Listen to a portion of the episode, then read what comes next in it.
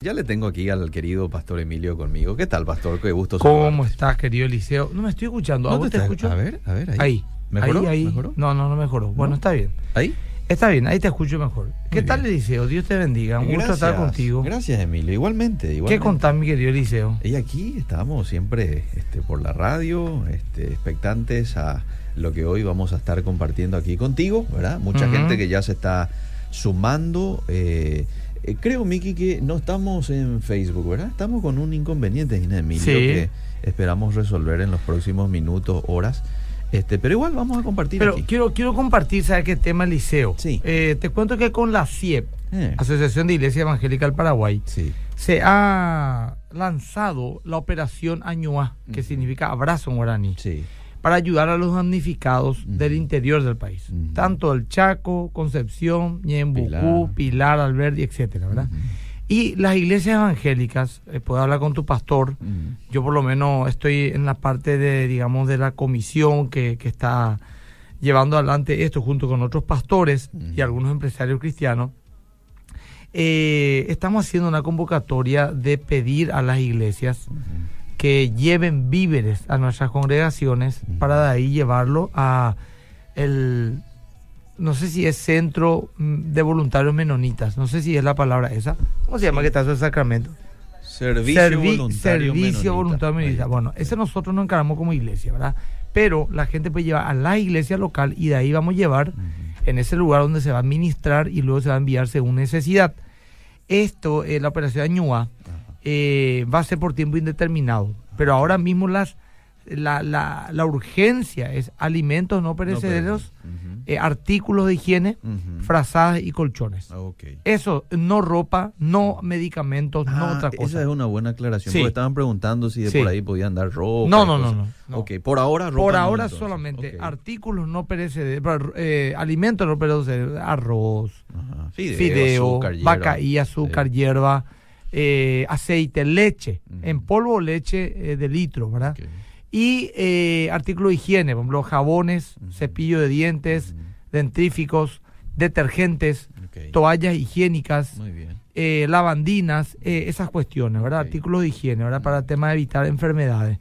Y colchón o fra- y frazada, o colchón o frazada, ¿verdad? Según el- eh, alguien pueda, ¿verdad? Claro. Esos colchones sencillitos, eso no hace falta obviamente sea algo muy caro, pero eso que por lo menos sea lo suficientemente cómodo como para tirar en algún polideportivo, iglesias. Eh, hay iglesias, tantas cristianas, evangélicas como católicas, que están abriendo sus puertas para que la gente vaya a dormir ahí. Sí. Y es por tiempo indeterminado. Ajá. No gente que vive en las periferias nomás. Estamos hablando de gente de clase media, gente trabajadora que se vio en este inusual eh, eh, cre- crecía el río. Sí. Eh, el, el problema de que su casa quedó, no necesariamente totalmente bajo agua, pero con que quede medio metro, Claro. 30 centímetros de agua, ya no puede hacer nada. Ya no se puede La electricidad es peligrosa, ya no se puede Claro, más. con 10 riesgo. centímetros de agua, toda tu casa, 10, ya no puedes más. No. Ya, ya no puedes usar el, el inodoro, no puedes ducharte, no puedes tener el pie seco. Claro. O sea, un, un tema. No es que ya Sí, tu casa sí. tiene que estar hasta el techo para que uno tenga que salir de ninguna Ah, manera. sí. Bueno, entonces esa es la situación y quería justamente hoy, Eliseo, hablar Mm. de entregando lo que tenemos. Esta fue la prédica el domingo pasado en la iglesia Más que Vencedores. Si la gente quiere escribir en el Facebook. Lo puede hacer. No, en el Facebook no, hoy tenemos solamente 0972. Sí, Porque no 0972 201 400. Sin embargo, ahí están trabajando los Bueno, compañeros. y por sí, ahí se por ahí- restablece. ¿verdad? bueno, perfecto. 72 201 400. Perfecto. ¿Cuál era el título del tema? Eh, entregando lo que tenemos. Entregando lo que tenemos. Eliseo, si en una de esas me ayudas, Gálatas 6, 9 y 10, ¿qué dice? Ahí. Le leo, le leo, ¿cómo no? Gálatas. 6, 9 al 10. Muy bien. Versículo 9, rapidito, aquí dice, no nos cansemos pues de hacer bien, porque a su tiempo segaremos y no desmayamos. Así que, según tengamos oportunidad, hagamos bien a todos y mayormente a los de la familia de la fe. Bueno, eh, estuve mirando, Eliseo, en base a ese versículo. Mm. ¿Quién fue el primer hombre en la Biblia que dio algo a Dios? ¿Verdad? No, ¿No? no, mucho antes. Eh, eh, ¿Se está refiriendo a, a Adán? No, ¿Ah? después. Sus hijos. Dice la Biblia en Abel, Génesis 4, 3. Abel, Abel. Pero, pero hay algo muy interesante. Fíjate un poco Génesis 4, 3, Eliseo. 4, 3 y 4, 4. Realmente la iniciativa, aparentemente, lo tomó Caín. Ah, mira. Así también nosotros, cuando éramos niños, estábamos en... No, Génesis 4, Génesis, ¿por qué me fui? Ah, me fui a la de... 1500 años el Matequillo Eh, Génesis 3 dijo, ¿verdad? Sí. Ok. 434. 434. ¿Qué te está pasando, Miki, hoy ahí? eh? Ah, No, soy yo el culpable. Dice, y aconteció andando el tiempo que Caín trajo Mm. del fruto de la tierra una ofrenda a Jehová. Y Abel trajo también de los primogénitos de sus ovejas, de lo más gordo de ellas. Y miró Jehová con agrado a Abel y a su ofrenda. Continúa un poco. Pero no miró con agrado a Caín y a la ofrenda suya. Y se ensañó Caín en gran manera y decayó su semblante. Bueno, acá vemos entonces que, que ambos, Caín y Abel, entregaron algo a Dios. Sí, Pero el de Abel solamente fue bien recibido. sí. Ambos entregaron lo mejor. Lo mejor. Mm. Pero solamente uno tomó Dios. ¿Por qué? Ya sabemos el principio. Mm, El principio era que la ofrenda era para remisión de pecados. sí. Sin derramamiento de sangre no hay remisión de pecados. En el Edén vimos ya un ejemplo de sangre inocente derramada para cubrir el pecado de Nieva, que fue el animal que con quien se tapó, se usó la piel para tapar la desnudez. Sí. Ese patrón iba a seguir por todos los siglos, que un animal sin defecto tenga que morir por expiación de pecado. Abel estaba haciéndolo, ¿cómo? Ah, ok. Muy bien. ya, estamos en Facebook, entonces, bueno, ya estamos diciendo, bueno. Entonces, Abel, en obediencia, eh, entrega lo mejor de su ganado y Caín lo mejor de su eh, hortalizas, plantas, etcétera, porque él era frutas, porque él era un eh, agricultor. Agricultor, sí. Entonces, ¿qué pasó acá? Ambos dieron, quisieron darle a Dios. Mm. Ambos dieron lo mejor. Hasta ahí todo bien. Sí. El problema es que Caín no dio lo que Dios quería que se dé. Él dio a su manera. Él dio lo que él quería dar. Mm. Y acá es muy interesante, ¿por qué? Porque al dar, el principio que yo quito de esto, no lo leí ni un libro, oré, Dios me mostró, es que no solamente es dar, Eliseo, sino dar en obediencia. Mm. Uno puede dar, pero si no obediente no sirve nada. Ajá. ¿Cómo esto va, por ejemplo, Eliseo? Por Mm. ejemplo, eh, yo, por ejemplo, Eliseo, mi testimonio es que yo era antes un comerciante, como toda persona quería progresar en la vida, ganar mi dinero, sí. ganar buen dinero, y yo siempre decía a Dios que yo iba a apoyar la obra de Dios, al hombre de Dios. Mm. Pero había sido Dios tenía otros planes. Está todo bien que yo quería darle mis recursos, mis bienes, que iba a trabajar, que iba a apoyar la obra, de hecho lo hice, pero había un pequeño problema. Mm. Él no quería que yo sea el que apoye la obra. Él quería que yo sea el que predique la palabra. Yo le iba a dar de mí, Mm. pero no le iba a dar lo que él quería que yo le dé. Mm. Ok, qué buen ¿Me explico? ejemplo. ¿Me explico? sí, sí. Entonces, ¿qué pasa? Yo tuve, lidié con eso Mm. hasta que, bueno, fui doblegado por el Señor y hoy estoy predicando. Mm. Su voluntad era que yo predique y otro me provea. Pero yo quería proveer y que otro predique. Iba a dar, lo daba, pero no era aún en obediencia. Entonces no me sirve. Claro. Porque Dios honra la obediencia. Eso le dijo Samuel también a, a- a Samuel, ¿te acuerdas? Sí, sí, que sí. mejor es que el holocausto la obediencia a Dios.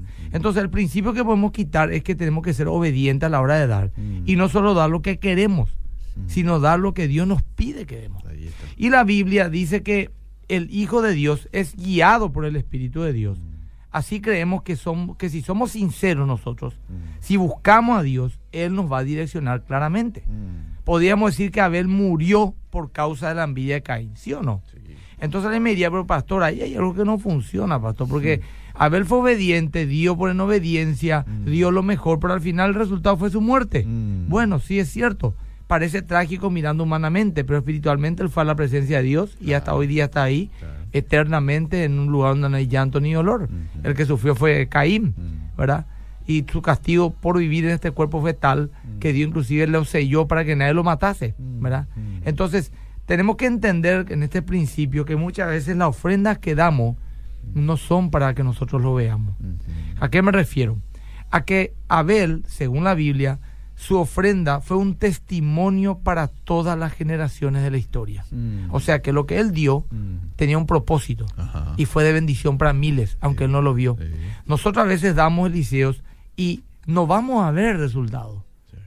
Van a ver nuestras generaciones. Mm. Tal vez estamos sembrando para generaciones futuras. Mm. Tal vez hoy estamos sembrando para que nuestros hijos, nuestros nietos lo vean. Sí. Y le heredamos más que dinero buen nombre. Mm. Más vale el buen nombre que las piedras preciosas, dice la Biblia.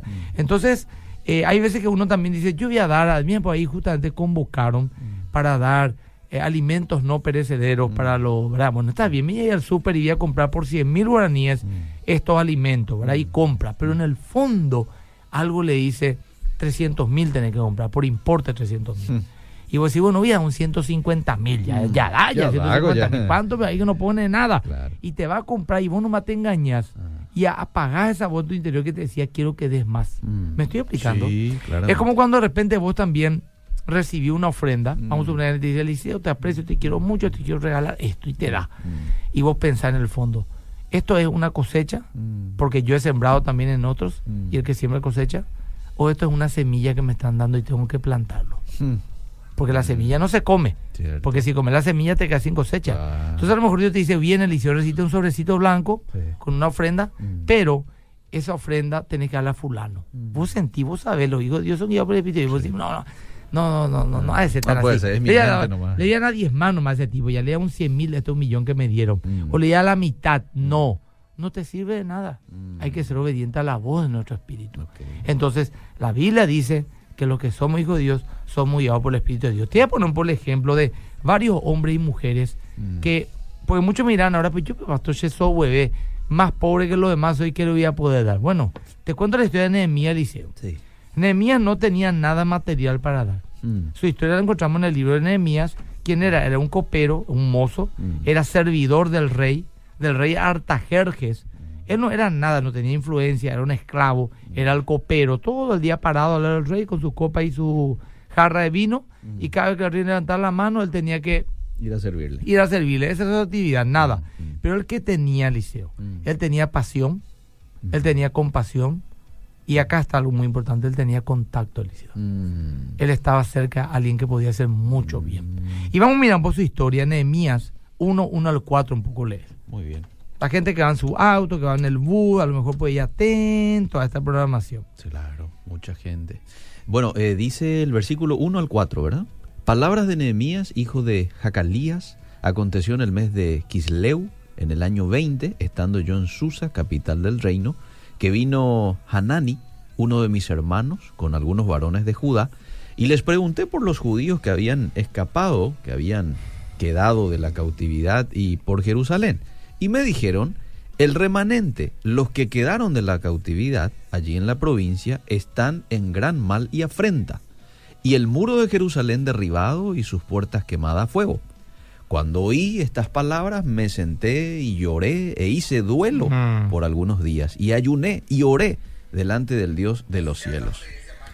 Y dije, te ruego, oh Jehová, Dios de los cielos, fuerte, grande y temible, que guarda el pacto y la misericordia a los que le aman y guardan sus mandamientos. ¿Sigo? Sí. Versos- Hasta, hasta, hasta ahí, el 11 saltame. Verso 11. Dice, te ruego, oh Jehová, esté ahora atento tu oído a la oración de tu siervo y a la oración de tus siervos, quienes desean reverenciar tu nombre. Concede ahora buen éxito a tu siervo y dale gracia delante de aquel varón, porque yo servía de copero al rey. Bueno, hasta ahí Eliseo vemos que él se apesadumbró, tuvo compasión y tuvo pasión por la gente que estaba pasando necesidad. ¿Y qué hizo? Oró. Sí. Oró, ayunó. Señor, direccioname. Y el Señor le mostró, no vamos a hablar en toda la oración, sería largo, Sí. pero el Señor le mostró y le dijo, él le habrá dicho, Señor, soy un pobre esclavo, estoy acá, eh, estoy acá, no fugitivo, ¿cómo se llama? Confinado en estas zonas, ¿qué voy a hacer? En aquella época hablar con un reino era así nomás. Mm, no, era, ellos eran soberanos, no era como un presidente de la república. Yo to- estaban pide te ¿quién vos sos para mirarme en la cara? Te iba a decir, te va a mandar a quitar la cabeza. Sí. Entonces él oró, dice. Ajá. Y Dios evidentemente le direccionó porque le pidió gracia delante del rey. Ah. Y ahí vamos a leer un poco 2, 1 al 9. Estén un poco atento a la gente. Estoy conectado en Instagram también, Emilia Uro Gay. Sí. Dice, sucedió en el mes de Nisan, en el año 20 del rey Artajerjes, que estando ya el vino delante de él, tomé el vino y le serví al rey. Y como yo no, no, no había estado antes triste en su presencia, me dijo el rey, ¿por qué estás triste?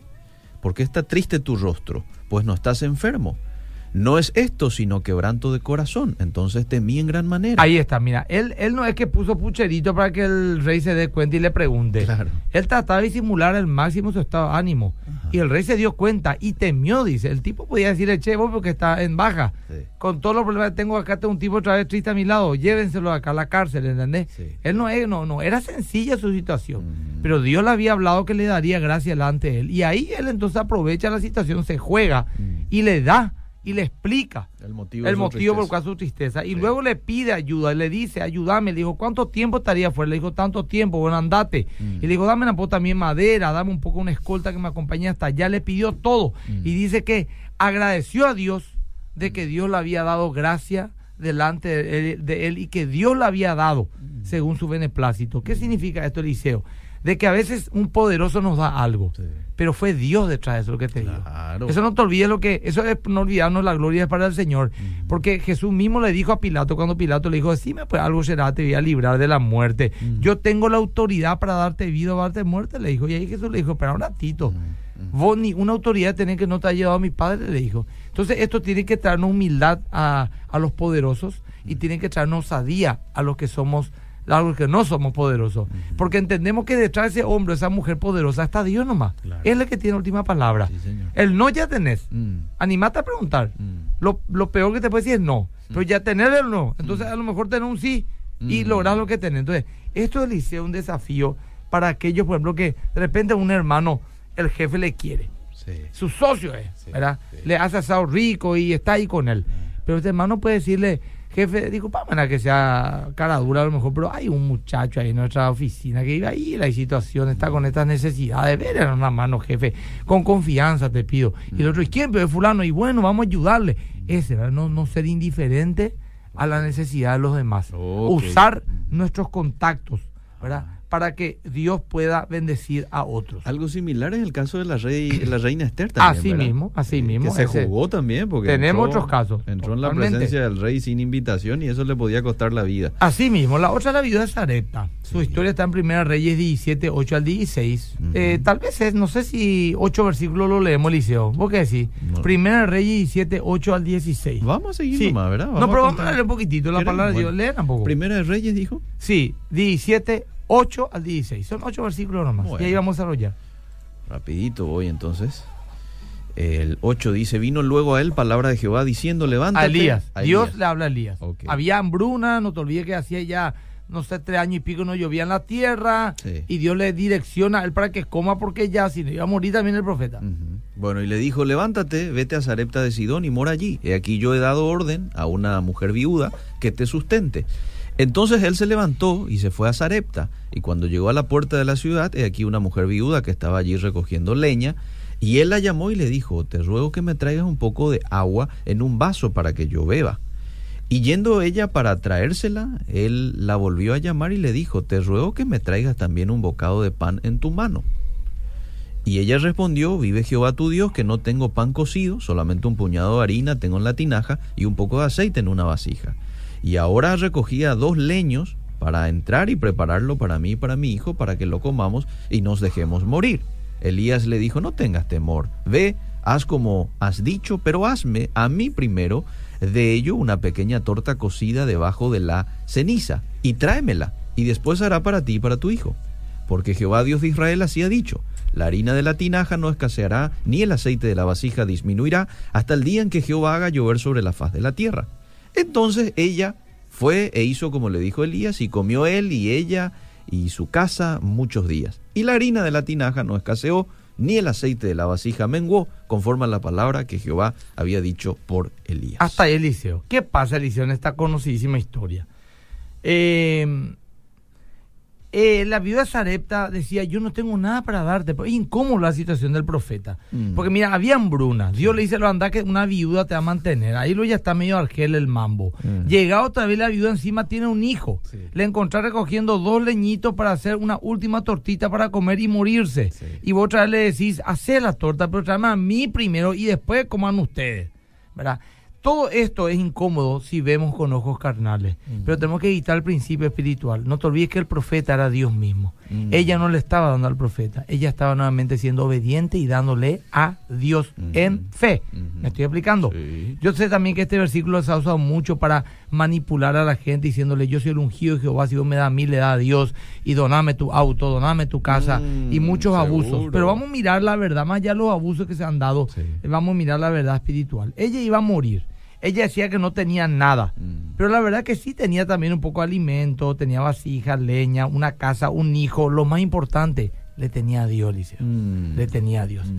Se movió en fe en medio de la peor necesidad de su vida y dio todo lo que tenía y fue sobreabundada, ¿verdad? Mm. Llama la atención lo que Dios le pidió al profeta, ¿verdad? Le dice que una viuda le sustentará. Esto de por sí ya resulta incómodo, pero la cosa no queda ahí. Él le dice a la viuda pobre con un hijo pequeño que le debe comer al primero. Esto podría ser chocante, pero si miramos como el profeta que representa a Dios, Mm. ahí el panorama cambia. Este tema de la viuda, yo tengo un testimonio interesante, Liceo. Y voy a volver a contarlo. Hablamos 13 años atrás por ahí. Hmm. Más que vencedor estaba creciendo mucho. Mm. Estábamos en la avenida Brasilia, ya no dábamos abasto Mm. y queríamos nuestro local propio. Mm. ¿Qué ocurre? Mm, 200 personas, 95% entre 20 y 25 años o menos, 17 a 25 años máximo. Y surge una posibilidad de comprar un local en el barrio Herrera, muy interesante, lindo, con un lindo tinglado, como para 700 personas, Mm. que nos encantó, nos entusiasmamos al punto tal que nos fuimos lo ya a limpiar por fe, a mantener, a entrar, a poseer el lugar proféticamente, etcétera Mm. Hasta que nos decidimos por región por 100 mil dólares en aquella época, Mm. te vamos a vender. Mm. Perfecto, un buen precio. No, me, me fui a hablar con el gerente de un banco, Mm. con mi madre, Mm. que me iba a salir garante cuando eso no teníamos nada, literalmente nada. Mm. Y, y bueno, él me dice, mira, con tanto por interés, en tantos años, te da este dinero, bla, bla, bla. Y mientras me hablaba el gerente, vino en mi espíritu, en mi mente, un versículo. Así, irrumpió en mi mente, así, un pensamiento. ¿Por qué vienes a pedir ayuda a Faraón? Mira. Así me vino. Eh. Y al ratito me vino, ¿no sabes que yo soy el dueño del oro y la plata? Mm. Eso, eso yo sentí en mi corazón. Y cuando eso me dijo Dios, Mm. porque yo creo que fue Dios, porque es palabra de Dios, está en la Biblia, Claro. se me fue todita las ganas de comprar ese lugar. Mm. Terminó hablar el gerente y yo le dije a mi mamá, mamá, vos sabés que mamá, eh, voy a esperar nomás. Y me dijo frente al gerente, pero mi hijo, mejor que esto no vas a encontrar, los intereses son bajísimos, que esto, que aquello, se va a poder pagar, no te preocupes, yo te ayudo si te falta algo. Mm. No, mamá, no es miedo, sencillamente voy a pensarlo. Me despedí del gerente, me fui. Mm. Me fui mal, no sé por qué, triste. Mm. Le comenté a los muchachos que no íbamos a comprar. Se Mm. pusieron también ellos tristes, mal. Mm. ¿Por qué Pero respetaron. ¿Por qué te vas Eh, hacia atrás, eh, pastor? ¿Qué es lo que Eh, te pasó? Pero respetaron. Mm. Me fui mal a dormir, legalmente hablando, mal me fui a dormir. Mm. Y al día siguiente mi esposa me dice, al despertarnos recién cuando eso, yo no tenía hijos todavía, y me dice mi esposa, no te preocupes mi amor, Mm. porque a mí Dios me habló en sueño, me dijo. ¿Qué, qué, qué pasó? Le dije. Mm. No te pongas triste porque hiciste lo que Dios pidió. Mm. ¿Y por qué así eso? Le dije. Y porque Dios me mostró en sueño Mm. que una viuda rica nos iba a dar el terreno. Y yo me reí. Me reí, ¿sabes por qué? Porque dije, más o menos me dijeron así como que yo soy un caficho que tengo que depender de una viuda para que me dé plata. Para una, una cosa esa me vino en la cabeza y me reí tipo Sara. Quedó. Pasa unos meses, Mm. un primo mío me dice, hay una pareja de amigos que están mal. Mm. No le quería atender porque son una pareja. ¿sabes? Mm. Le atendí una o dos veces, Mm. no vinieron más y al poco tiempo me dijo mi primo, ¿sabe qué? Murió el papá de la chica. Andan a visitarle, me dijo, anda al velatorio, en tal lugar velatorio. Mm. Y yo le dije, ¿qué me voy a ir? Le dije, tantas cosas tengo que hacer, yo ni les conozco, vino una vez, nunca más vino, no sé qué historia. Mm. Me insistió y me fui. Mm. Me fui, le entré, literalmente le saludé mis pésames, mis pésames. Mm. Ahí miré un ratito el ataúd y me fui. No es que di una palabra ni nada, No, yo no le no. conocía a ellos. Bueno, eso hizo que esta pareja vuelva a la iglesia. Mm. Y volvió. Después de un tiempo vino la mamá de la chica, la hermana, la familia. Mm. Y después de un buen tiempo, casi un año, Mm. me citan a su casa y me dicen ellos, mira, nosotros queremos, no, mi marido me dejó demasiadas propiedades, amigo, y queremos donarte. Y nos donó, donde estamos hoy ubicados sobre Rodó, esquina de Antonio de Chaco, 1500 y pico metros cuadrados, mucho más grande, Mm. siete veces más caro, sin haber pagado un solo peso. Un año y pico después, una viuda que había heredado muchos terrenos nos donó. Así que yo le digo a la gente con esto, esto puede creer o reventar, eso no Mm. importa, eso es otra cosa. Mm. Yo te decía una cosa, vos que decís, no tengo nada. Mm. Ahora que me está viendo una mamá, una viuda, un papá desesperado, Mm. yo te pregunto, ¿quién es tu Dios? Mm. ¿Quién es tu Dios? Nomás yo te pregunto. Mm. Y a- aferrate en fe, busca la voz de Dios en oración, Mm. porque Dios tiene tu provisión en el área que sea. Amén. El lindo. otro es el joven que dio los dos peces, Eliseo. Ah, Los peces, ¿verdad? sí. Esto representa aquel que tiene poco, pero da lo que puede. Mm. ¿verdad? Él tenía lo más importante, él tenía fe. Que esto en las manos de Cristo Sí. era mucho. Porque había miles de personas que alimentar. La, la parábola, o sea, la historia la conocen. Sí. Eh, Felipe dijo, ¿de dónde vamos a quitar tanta plata? Mm. El apóstol Felipe. Sí. Andrés dijo, acá hay un muchacho, pero demasiado poco lo que va a dar. eh, Cinco panes y dos peces, no sé qué era. Mm. O sea, y te digo. Imagínate, eso es para Y el otro le dio, le dio a Jesús y Jesús multiplicó. Mm. Comieron tanto que dijo, bueno, recojan lo que sobra. Trajeron y juntaron 12 canastas. La Biblia no dice qué hicieron con esas 12 canastas. Mm. Pero si el Señor mandó juntar es para que no se desperdicie. Claro. ¿A quién le dio? Y seguramente a los pobres, ¿verdad? Los pobres ya están bien alimentados. No, en algún, en algún lugar ahí de la ciudad habrán llevado. Algunos no sé. dijeron como eran 12 cetas, le dio una a cada apóstol, pero yo dudo que Dios le premie a gente incrédula. Mm. ¿Por qué no podemos pensar que el Señor, ¿dónde está el joven? Acá estoy, Señor, bueno, esto es tuyo, esta es tu cosecha. Anda, lleva a hacer lo que querés con eso. Puede ser ¿Por qué no? Sí. No está en la Biblia Ah, escrito, ah. pero yo puedo suponer, entendiendo los principios bíblicos, de que uno siembra cosecha, Sí. de que este muchacho puede haber llevado esas 12 cestas que a lo mejor lo regaló, lo vendió, lo comió, no sé. Sí. Pero él llevó la abundancia, porque el Señor siempre nos recompensa, dice. Cierto. Nada, Todo lo que traiga, era al alfolí serán llenos tus graneros, tus lagares rebosarán de mosto. El Señor dice claramente también en, en, en 1 Corintios, creo que capítulo 7 o 8, habla también del dar las ofrendas. Eh, Acá tenemos el caso más extremo, Mm. el caso de Pedro. Es decir, que no tenía nada. Oro ni plata no tengo, le dijo. Mm. Pero vino la palabra clave, pero lo que tengo te doy. Mm. En el nombre de Jesús, levántate y anda. Acá entonces, ¿qué vemos? Vemos entonces a, a alguien que dio lo mejor que tenía en obediencia. A alguien que no tenía nada material, pero dio su entusiasmo, compasión y usó su contacto, que es Nehemías. Mm. A otro que dio lo último que tenía en su mayor necesidad, que fue la viuda. A otro que dio lo poco que tenía los peces. Y otro que dio su fe y su espiritualidad. Mm. No tengo oro ni plata, pero lo que tengo te doy. O sea, cuánta gente necesita hoy que te vaya y le diga, vamos a orar por vos. Me, me voy, a, voy a orar por tu vida. Eso nomás. ¿Verdad? Sí. Esfuerza, Dios está con nosotros, voy a Sí. interceder por tu vida. Eso nomás, ¿verdad? En todos estos casos, ¿qué primó? La fe y la obediencia. Mm. Y el amor. Por eso es que para dar solamente una cosa necesitamos, Mm. amor. Eso nomás. No necesitamos plata ni nada. Mira, acá no te puse ejemplo de gente rica. Mm. Es más, el Señor no le llama a dar a los ricos nomás. A todos le llama a dar. Sí. ¿verdad? Y vemos el corazón de la Biblia. Eh, Juan 3:16, porque de tal manera amó Dios al mundo. Mm. Esa parte, si no había la siguiente, no significa nada. Porque de tal manera amó Dios al mundo. Y, ¿Y después? Ah. y después, Mm. que dio, a Dios, que entregó Mm. a su Hijo unigénito, lo que más amaba. Bueno, entonces, ¿qué pasa? Si yo te digo, vamos a conjugar el verbo saltar, yo salto, tú saltas, salta, o el verbo bailar, yo bailo, tú baila, él baila. Vos te imaginás algo, graficás en tu mente, Sí, de sí. manera natural. Sí. Si yo te digo ahora mismo a la audiencia, le digo, vamos a conjugar el verbo amar, yo amo, tú amas, él ama, Ah. nosotros amamos, vosotros amáis, ellos aman. Ah. ¿Qué vino a tu mente? Alguien me va a decir, vi una pareja casándose, Mm. vi una madre amamantando a su hijo, Mm. vi a alguien ayudando al pobre. O sea que el verbo amar, Mm. si no va acompañado de acción, no dice nada. Sí. ¿Me Cierto, explico? cierto. Necesitamos un parámetro. Entonces, el dar, ese es nuestro mayor ejemplo, Jesús. Y puedes leer, por favor, y ya después le damos pie a la audiencia. Efesios 5.2 es muy interesante. Efesios 5.2. Efesios capítulo 5, verso 2 dice, y andad en amor como también Cristo nos amó y se entregó a sí mismo por nosotros, ofrenda y sacrificio a Dios en olor fragante. Bueno, ofrenda y sacrificio a Dios en olor fragante. Dice- se entregó. Dice, Cristo nos amó y se entregó. Amó y entregó. Gálatas 2.20 que dice Eliseo y terminamos. Leo. Dice Gálatas 2.20, con Cristo estoy juntamente crucificado y ya no vivo yo, mas vive Cristo en mí. Y lo que ahora vivo en la carne, lo vivo en la fe del Hijo de Dios, el cual me amó y Se entregó. Amar y entregar van de la mano siempre. Sí, Liceo. señor. Siempre, Liceo. Sí.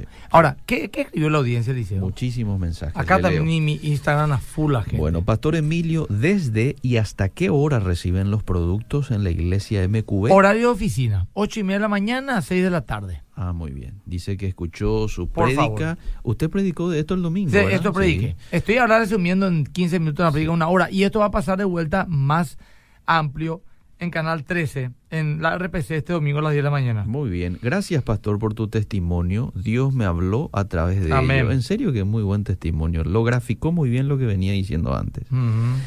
Eh, bendiciones, siempre pastor y Eliseo, realmente se aprende mucho, tenemos un Dios grande y si le damos con gusto el Señor multiplica. Gracias por tan buena enseñanza. En resumen, todos tenemos algo para dar. Así mismo. Eh, algunos Aunque dinero, sea eh, emoción, entusiasmo, Sí. fe, Palabra de aliento. oración, Sí. tiempo.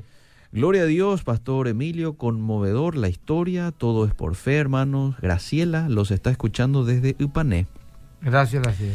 ¿Cuál es el rol de los hijos en la vida de los padres? Mi papá tiene 60 años, vigoroso, de buena salud, sin embargo está de brazos caídos, deprimido porque a su edad no le es fácil conseguir trabajo. Pobrecito. Le ofrecí posibilidad de empezar un pequeño negocio, pero él piensa lo grande y yo no puedo. ¿Es mi obligación seguir ayudándole? Claro, ayudarle, alentar a tu papá. No sé, para dar tu consejo situaciones tan complejas por este medio, pero yo te diría alentar, orar por su vida.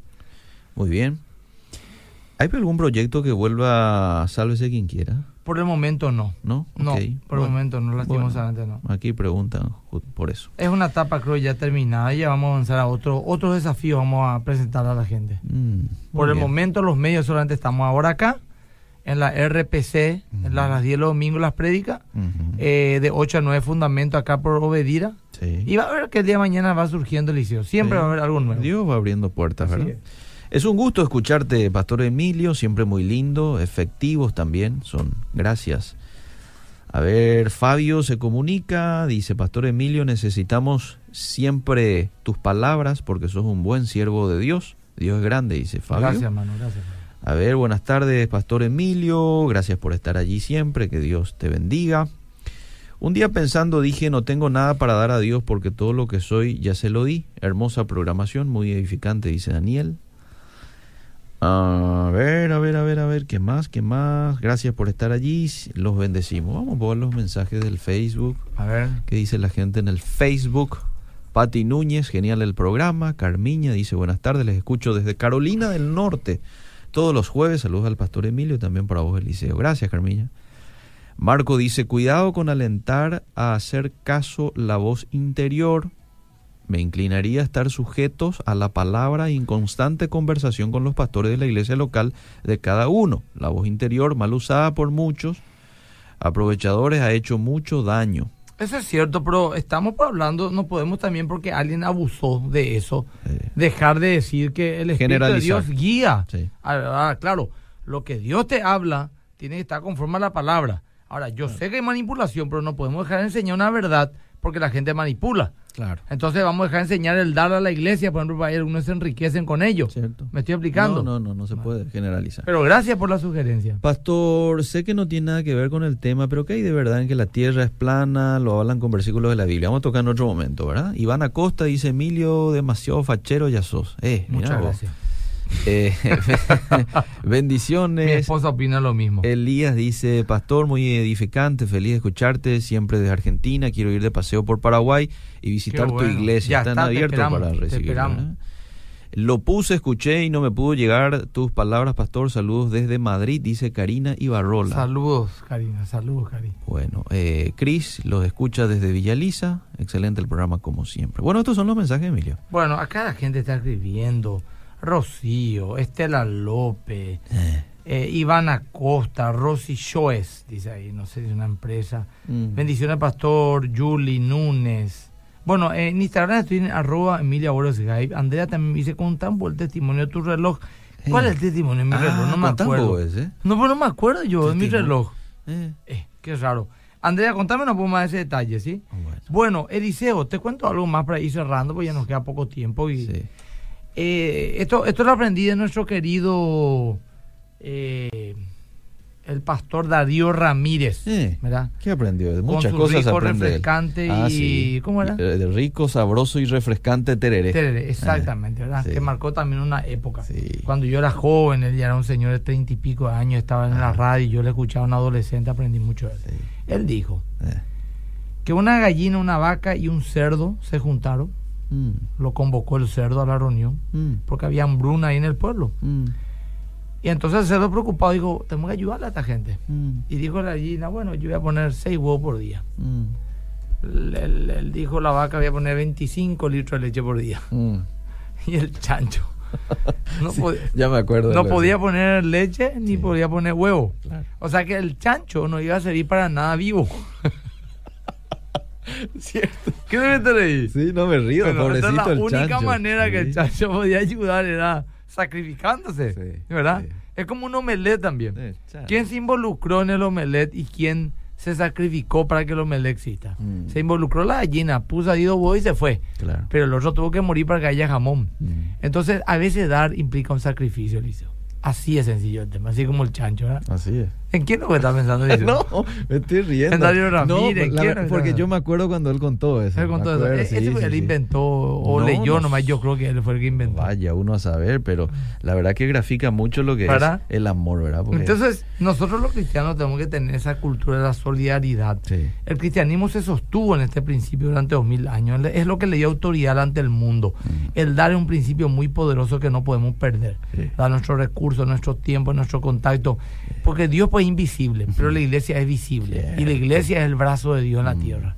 Bueno, Eliseo, eh, no sé si tener el adelanto de la prédica. Eh, tenemos, Por favor. Eh, Después no sé si leemos unos mensajes. Tenemos todavía unos minutos acá. Me... Sí, ahora le voy a leer algunos mensajes y después, después- nos después- vamos. después Muy bien. Mientras ahí Miki va ordenando todo, ¿sí? Sí. El tema de la siembra y la cosecha también se cumple con la gente que no sigue a Dios. Buena pregunta. ¿O esto es algo de los cristianos nomás? No, o yo también... creo que es eh, en general. General, yo general. creo que sí, creo, no sé, me toma de sorpresa. Bueno. Buenas tardes, Pastor Emilio. Muy bueno tus palabras. Pasen, porfa, la música de Alex Campos, Soy Soldado. Bueno, ahí le damos ya la sugerencia a Miki. Bueno, Qué gusto escucharle siempre. Este, aquí estamos pendientes al programa cada jueves. Muy bien. Acá Eh, me dice López Estela eh, que mi esposa estuvo en la iglesia Renacer en Luque, ¿cierto? Le gustó mucho la prédica, pastor, no puedo con lo del Chancho, Ronaldo Almada se ríe. Un abrazo, pastor, jajaja. Bueno, pastor, Eh. ora por mí mañana rindo matemática. Vamos a orar, pero también estudia, ¿eh? Ah, sí, es Eh, importante. Primera vez que escucho el programa, dice, tantos años estamos y siempre hay alguien que primera vez que escucha. Mm. Maggi González. Mm. Y bueno, soy Rocío de Jesús Fretes, dice Rosy Shoes. Bueno, Mm. gracias. ¿Tenemos el adelanto, querido? Tenemos el adelanto, Pastor. Vamos. ¿Estamos listos, Miki? ¿Sí? Ya, te dice que sí. No te pierdas. Más que vencedores con el pastor Emilio Agüero. El dar es un principio muy poderoso. Está bien dar, pero no es solamente dar, es dar en obediencia. No te canses, a su tiempo segarás. Si no desmayas, nosotros, la iglesia, somos la mano de Dios en la tierra. A Dios no se le puede ver, pero a los creyentes sí se le puede ver. Más que vencedores. Domingo, 10 horas. Por la RPC.